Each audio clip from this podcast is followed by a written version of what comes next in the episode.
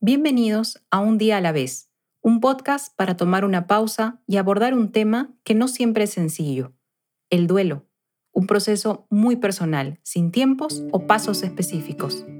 Yo soy María Isabel González y en este espacio recibiremos a terapeutas e investigadores.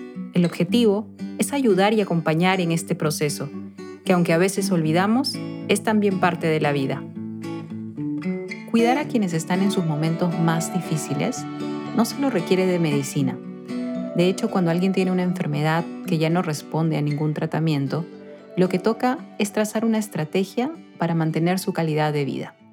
Porque así como nos cuidaron cuando éramos unos recién nacidos, también necesitamos de cuidados cuando nos acercamos al final de la vida. Con eso en mente, conversé con dos especialistas acerca de los cuidados paliativos como una intervención multidisciplinaria. Para el tercer episodio de Un día a la vez, tenemos como invitados a Diego Venegas, oncólogo clínico con 20 años de experiencia y hoy gerente de salud pública de la Municipalidad de San Borja. Y también a Eda Cayotopa. Ella es vocal 4 del Colegio de Enfermeros del Perú. Sus voces son las que nos guiarán en este tema. Y si en este momento eres la persona que está cuidando de alguien que está delicado, espero que podamos acompañarte y darte la certeza de que lo estás haciendo bien. Entonces vamos a empezar con sus presentaciones y a escuchar lo que nos tienen que decir. Soy Diego Venegas Ojeda, eh, yo soy oncólogo clínico, vivo en Lima Metropolitana y bueno, eh, me he desempeñado eh, en varias acciones de atención a, pacientes oncológicos, atención a, a ellos, a sus familias, durante 20 años eh, también me dedico a la docencia universitaria. Soy profesor en la Facultad de Ciencias de la Universidad Peruana Cayetano Heredia y me desempeño en actividades de gestión en la Gerencia de Salud Pública de la Municipalidad de San Borja. En este contexto de pandemia, Venegas también ha sido testigo de cómo los servicios médicos se han visto saturados, incluyendo a aquellos que atienden la salud mental. Se han desarrollado más de 18.000 consultas durante toda la pandemia. De hecho, se incrementó la demanda de atención por enfermedades, por trastornos de ansiedad, de depresión. Y desde el mes de septiembre se implementó un programa de apoyo también a las familias de aquellas personas que habían fallecido por COVID-19 para tratar de darles soporte eh, con el equipo que se cuenta acá, de psiquiatras, psicólogos. Así que ha sido un año bastante intenso de trabajo. Probablemente para las personas que tienen a un familiar delicado o que quizás hayan pasado por una hospitalización, no sea algo del otro mundo decir que son las enfermeras y las técnicas de enfermería las que están más en contacto con el paciente que sus propios médicos. Y es por eso que tienen muchas historias que contar. Ahora vamos a escuchar a una de sus representantes. Mi nombre es Eda Cayotopa Fernández, soy enfermera Actualmente voy a cumplir 38 años de servicio. En mi familia, desde que inició la pandemia, todos nos hemos eh, asustado inicialmente. Gracias a Dios, eh, la sintomatología de, de la enfermedad eh, fue bastante leve y no necesitamos irnos a un hospital. El primero que se contagió fue mi esposo porque él trabaja en el área hospitalaria y bueno, pues él estuvo muy preocupado porque cinco miembros de la familia tuvimos la enfermedad, pero gracias a Dios todos leves.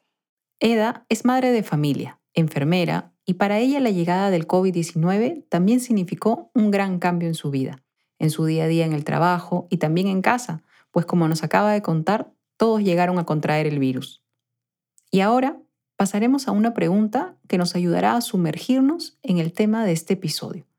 ¿De qué se tratan los cuidados paliativos? Para aprender un poco más, escucharemos los conceptos que tienen nuestros dos invitados.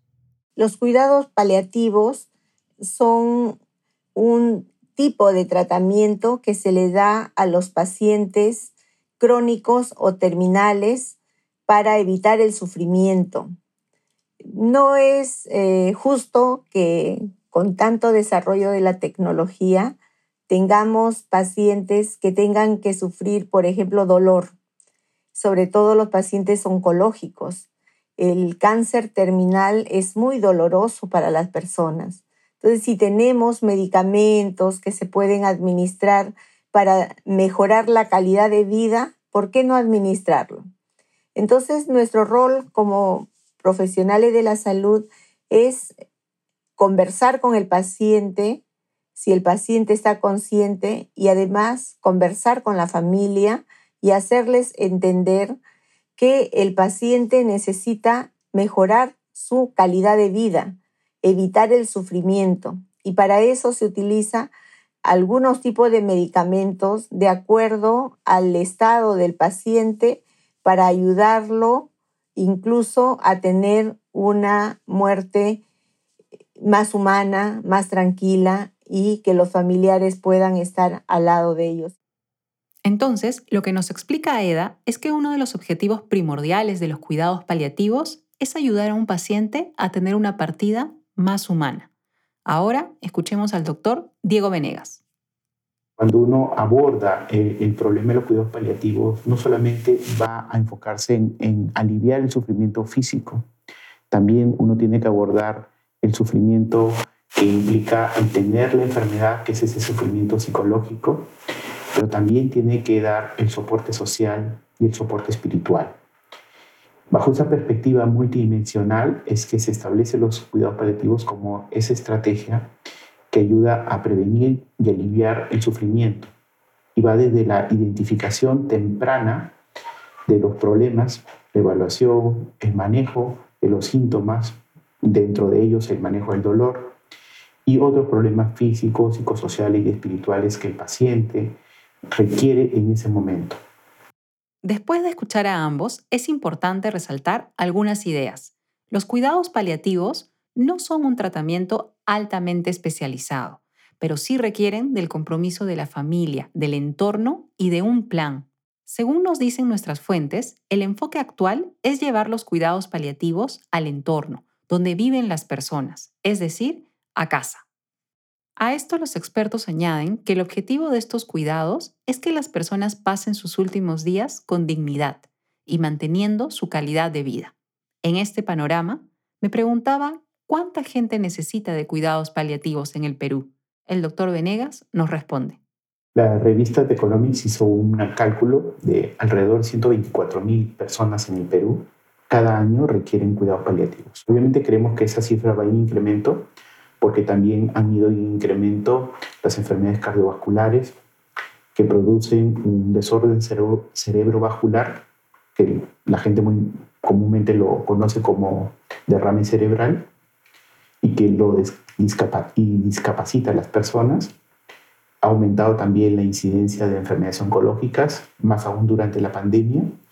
Eh, solamente en el primer semestre de, del aislamiento social obligatorio tuvimos más de 74 mil consultas que se dejaron de atender de pacientes oncológicos y al final del año 2020 hemos tenido más de 2.900 eh, muertes en exceso por cáncer en el Perú.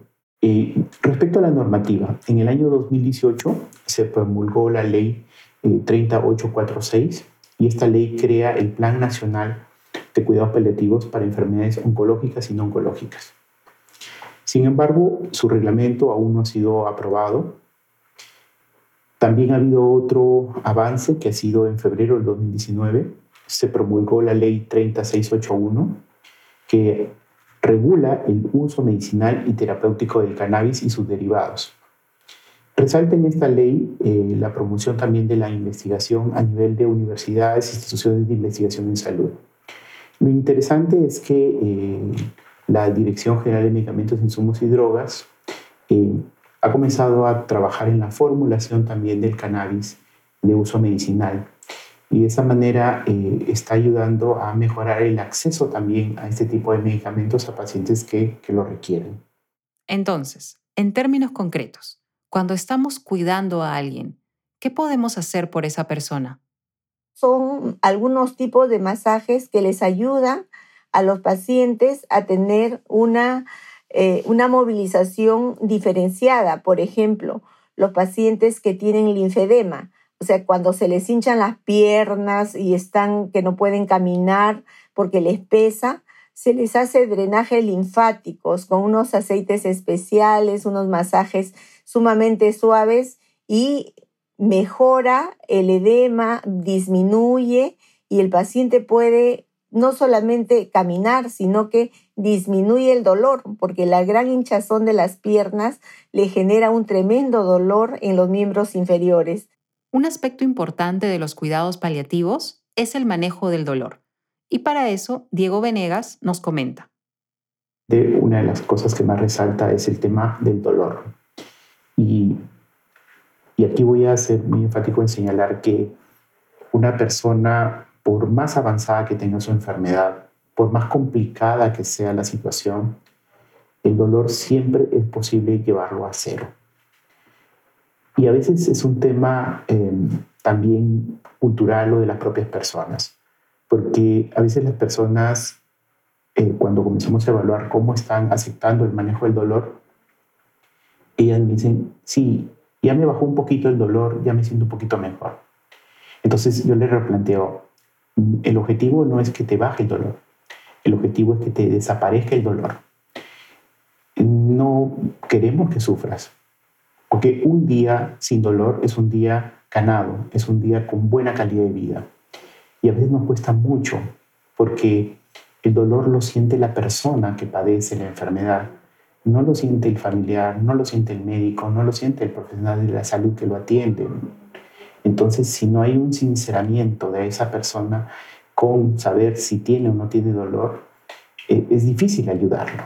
Y a veces podemos entrar en excesos también de medicación, porque lo primero que tenemos que hacer es lograr el compromiso de la persona para que sepa que queremos que esté sin dolor absolutamente todo el día. Este enfoque del dolor implica, sí, obviamente un conocimiento, un conocimiento médico que se puede extender. Se han hecho programas también para poder incorporar a más profesionales de la salud en la atención del paciente que requiere cuidado paliativo y sobre todo el manejo del dolor. De hecho, en todas las escuelas de medicina, de enfermería, debería enseñarse el manejo y el uso de los medicamentos, sobre todo los medicamentos opioides. Hay que desmitificar un poco este tema. La dependencia en un paciente oncológico es 20 veces menor que en un paciente no oncológico para los medicamentos opioides. Tenemos restricciones, sí, porque el formato que tenemos de prescripción te da para 15 días. Y hoy, durante la pandemia, pues es insuficiente. O sea, no puedo dar una prescripción y decirle en 15 días que regrese para poder darle otra receta de opioides. Entonces se necesitan, eh, obviamente, tiempos más largos que faciliten el acceso. Sigamos. Eda Cayotopa nos habló de darle comodidad a nuestro familiar. Luego vino el tema de controlar el dolor. Y como decíamos desde un inicio, los cuidados paliativos tienen un enfoque multidisciplinar. Por eso también incluyen otros aspectos. Escucharemos ahora a Diego Venegas explicarnos qué otros aspectos se pueden cubrir desde los cuidados paliativos. El soporte nutricional es, importante también durante esta, este periodo de enfermedad. La forma en la que los atendemos, por ejemplo, el cómo levantarlo de la cama, cómo llevarlo al baño, cómo utilizar el andador, son aspectos que también importan. Otros aspectos que importan es el acompañamiento. Las personas eh, sienten y perciben quién está al costado de ellos. Hoy nos pone el reto la pandemia de acompañamiento a distancia. Pero fíjense que utilizar las tecnologías también ayuda a que las personas estén de alguna manera más conectadas porque hoy, digamos, la limitación que tenía era, una persona está mal y lo primero que me preguntaban sus hijos es, eh, doctor, ¿en qué momento me asegura usted que yo pueda pedir un permiso en el trabajo para poder estar al costado de, mi padre, mi madre que está ya mal? Y yo le decía, mira, el mejor momento es ahora. En este escenario, en el que sabemos que los cuidados paliativos buscan aliviar el dolor y proveer de calidad de vida, ¿cuál es el rol de la familia?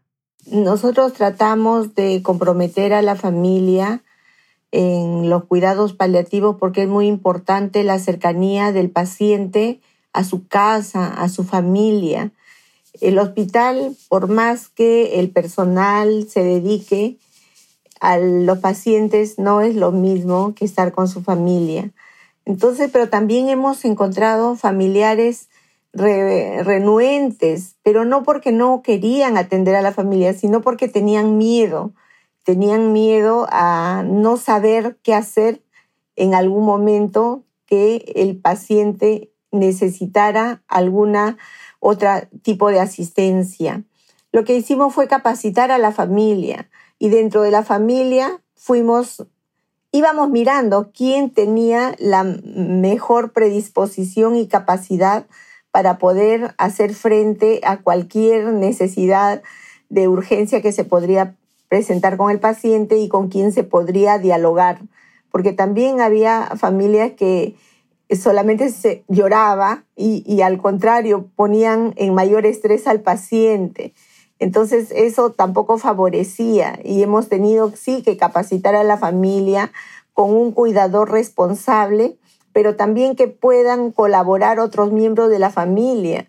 Nosotros en el Hospital Sabogal tenemos a la licenciada Ileana Mujica, que ella es la responsable de esa área, y con ella hicimos todo un tema de sensibilización porque eh, casi siempre le delegan el cuidado del paciente a una mujer. ¿no? Los varones es muy poco que se hacen cargo. Y las mujeres, al ser cuidadoras, trastocan todo su estilo de vida y su ritmo de vida también. Y se estresan. Entonces elegimos a un cuidador responsable, pero también teníamos que comprometer a algunos otros miembros más de la familia que puedan ayudar al cuidado y que el paciente sienta que hay alguien siempre al lado de él dispuesto a ayudarlo en alguna necesidad que tiene. Y así logramos, de acuerdo a las creencias religiosas o costumbres de los cuidadores, poder comprometerlos al cuidado. Por ejemplo, tuvimos, me acuerdo eh, mucho, una señora que cuidaba a su suegra. Ella era la nuera, no eran los hijos, porque eran hijos varones. Los hijos varones tenían terror cuidarla a su mamá. Y la nuera se hizo cargo de, de la señora. Y la nuera un día, creo que estaba bastante cansada, nos dijo, pero ¿qué estaré pagando para que ahora tenga toda esta carga?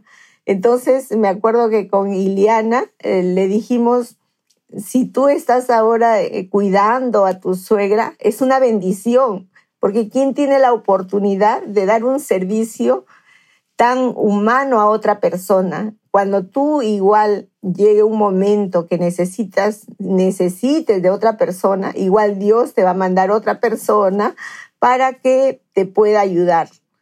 Y nos quedó mirando y dijo, sí tienes razón, es una bendición. Y se fue de lo más tranquila y ya no se quejaba de la carga que tenía y, ayudó mucho a comprometer también a los otros miembros de la familia. Tomando los consejos de ambos profesionales acerca de los cuidados paliativos, es tiempo de hacer un pequeño recuento. Si tienes a un familiar o a una persona a quien estés cuidando y no estás seguro de que estás haciendo bien las cosas, créeme que desde tu voluntad de estar ahí a su lado, ya estás haciendo un montón. Primero, respira profundo y vive el día a día. Lo importante aquí es la organización. Procura que la persona que atiendes esté cómoda. Y si te preguntas, ¿cómo hago eso? Bueno, son cosas más sencillas de las que podríamos pensar. 1. Que tenga los pies abrigados. 2. Movilízalo con cuidado. Ten en cuenta que diferentes partes del cuerpo pueden estarle doliendo. 3. Evita que le salgan heridas hidratando su piel. 4. Que consuma el agua necesaria. 5. Aliméntalo de acuerdo a sus necesidades. 6. Un tip que me dio Eda, que me pareció muy importante, es que uno de los últimos sentidos que se pierden es el oído. Entonces es importante tener en cuenta esto para transmitirle tranquilidad a la persona que está en cama. Hablarle, contarle cosas, poner música. Y lo más importante, aunque entiendo que es difícil, es que no nos asustemos. Esta es una etapa natural para todos los seres humanos. Nacemos, crecemos, nos desarrollamos y finalmente llegamos a este momento. Hace poco una amiga estuvo cuidando a su tía en sus últimos días y ella es una cuidadora natural, siempre lo ha sido con todos y me dijo que todo lo que hizo fue por instinto.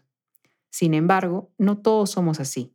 A veces cuidar a alguien puede ser un gran peso, pero no está mal pedir ayuda. Si es posible contratar a una enfermera o un enfermero para repartir las responsabilidades, pues adelante.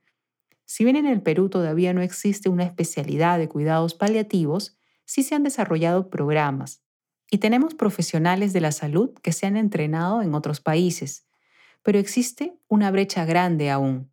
Hasta el 2018, en el Atlas de Cuidados Paliativos se reportó que había 24 profesionales de cuidados paliativos en el país. Sí, solo 24. ¿Cómo se podría resolver esto?